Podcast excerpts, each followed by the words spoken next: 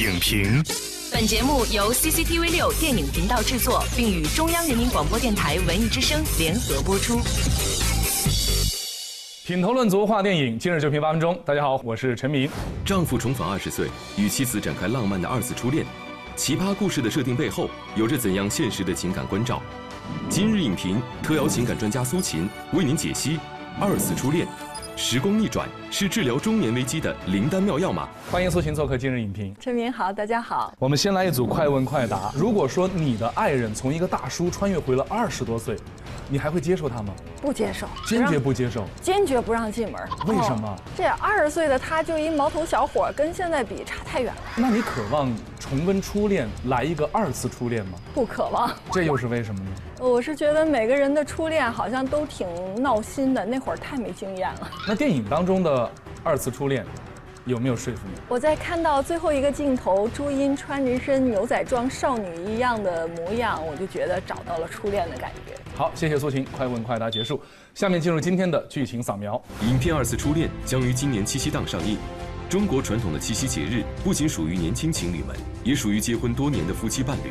该片就讲述了这样一个关于中年人的情感故事：气质舞蹈女神叶兰与遭遇中年危机的丈夫陆建国进入婚姻倦怠期，丈夫争执不下离家出走，却阴差阳错坐上时光列车，穿越回二十岁的自己，重新回到家庭，并再次阻挡当年情敌萧峰对叶兰的追求，重拾往日浪漫，与妻子重归于好。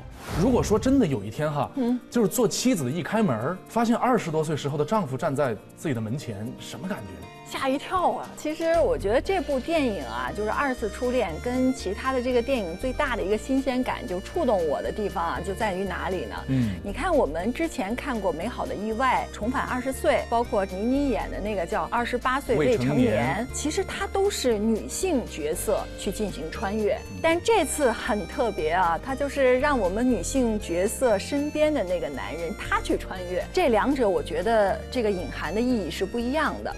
对于女性来讲，这面临的是选择问题。其实看完整部电影以后，哈，从男性观众的角度，很多人会觉得有些假。为什么呢？首先，大家觉得这个男女主角的人格吧太完美了，尤其是男主角。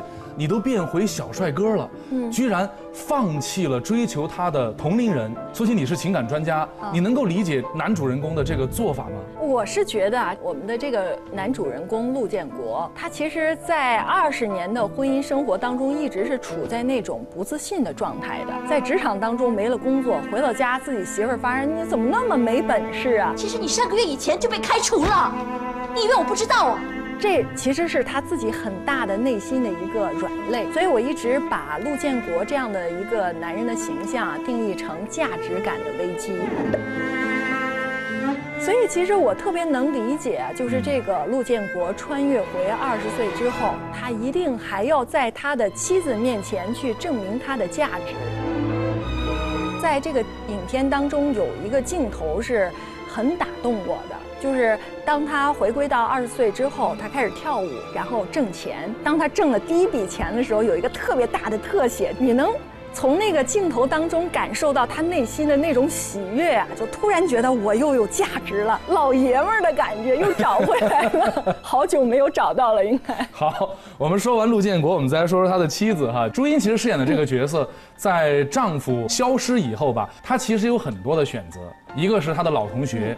功成名就的舞蹈大师黄征饰演的角色，人家从英国回来找他了，他没有接受。对于一个女人来讲，这辈子最傻的一件事儿，不就是若干年后嫁给当年暗恋你的人啊？他暗恋你是暗恋你二十岁那个女神的清纯的模样。比如在那个比赛的过程当中，黄征饰演那个角色不是把他拦住了吗？对，就说我是很想给你那个最好的这个生活，就这是一份真挚的爱情，就摆在他的面前。所以你看，我们现在就经常会说到一个话题叫。同学会就经常说参加同学会之后啊，当年你暗恋的那个同桌的小芳，然后又出现了，然后哎发现说这时候两个人想再续前缘，但往往啊，这个再续前缘之后，接下来会是各种各样的你不能接受的一些现实的状况。因为人都有很大的改变了，这二十多年不是什么也没有发生。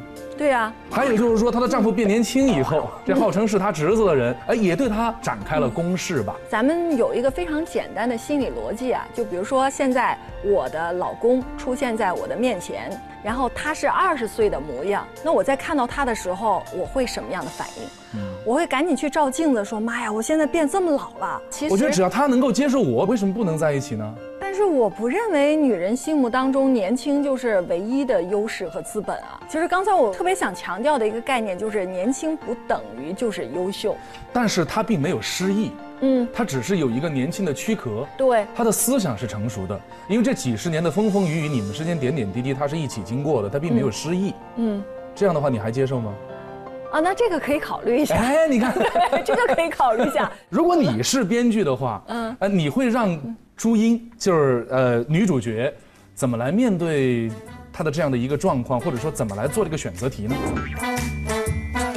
如果我要是面对着一个跟自己的这个老公特别相似的一个年轻人，我肯定要会回家翻箱倒柜，把我衣橱里最新鲜、最嫩的那种衣服拿出来穿，就每天都卖萌啊。她外表可能是一个看起来就是一个四十岁的中年妇女的一个形象，但是她在这个肢体和卖萌上面。会有一些那种让我们看起来咦少女的感觉，会让我感觉到更丰富一些。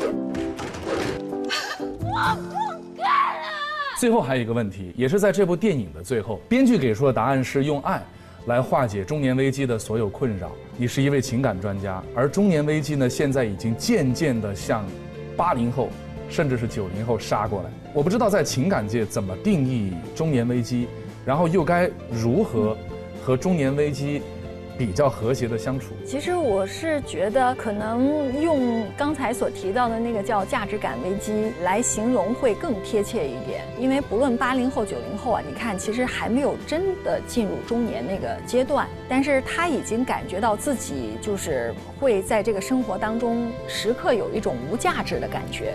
可能每个人啊，在我们的这个生活当中，他最需要的是什么呢？有的时候我们会说需要好的物质基础，需要爱情等等。其实不是，而是这个价值感。当你对自己的这个价值特别笃定的时候，你就会觉得自己很年轻。好的，感谢苏青老师的精彩点评。我们都有过青春的时期，也无一避免的将走向中年。二次初恋带给我们一种回到过去的美好幻想，但是逆转时光的背后，依然照应了不可忽视的内心危机。正视自己的内心，珍惜眼前，才是有效的解决之道。本栏目视频内容，请关注 CCTV 六电影频道，周一到周五每晚十点档《今日影评》。